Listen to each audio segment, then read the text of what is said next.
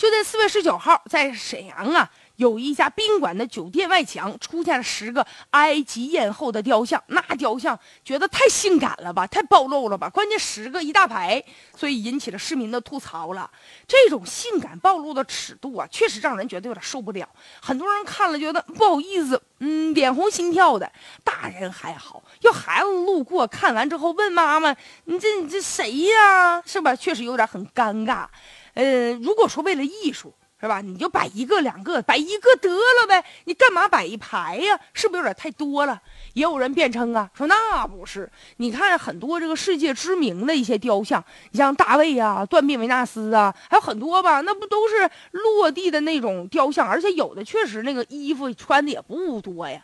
关键问题是这种雕像在适合的场合，你比如说在博物馆呢，甚至一些比如说一些场所啊、音乐会的门口啊，摆一个两个的，我们觉得还挺高。雅的，关键在人流密集的商业圈，你摆这么老多，就会让我们怀疑这个商家他目的不纯。这就好比啥呢？人呢穿三点式，你要在沙滩上，那却是亮丽的风景，我们也觉得好看。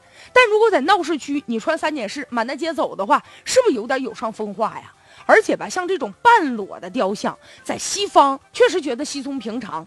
但是毕竟话又说回来了，这中西文化它是有差距的。你在中国，我们相对比较保守啊，你西方文化当中能接受的这个尺度，到我们这儿来也因地适宜。你要考虑到大家的接受的程度。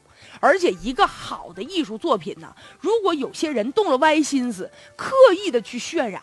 最终可能就会和这个低俗有伤风通话就会有一线之隔，就让人觉得不能理解了。现在有些商家吧，就靠这个吸引眼球，经常你看有那新闻吗？就说让一些美女穿着三点式，然后给上菜的。你说你一个卖吃的，一个商店或者是一个酒店，你靠的应该是你自己的菜品、你的服务，博得大家的信任，靠质量博。出位，你不能光靠这些歪门邪道，靠这些性感博出位啊！所以说，有的时候艺术和低俗啊，只在一念之间。也希望这些商家今后在吸引顾客的时候吧，你真正的想一想，我能留住的，我能长期的让顾客来的是什么？绝不仅仅是雕像吧。炒作的这样的事儿，尽量少一些。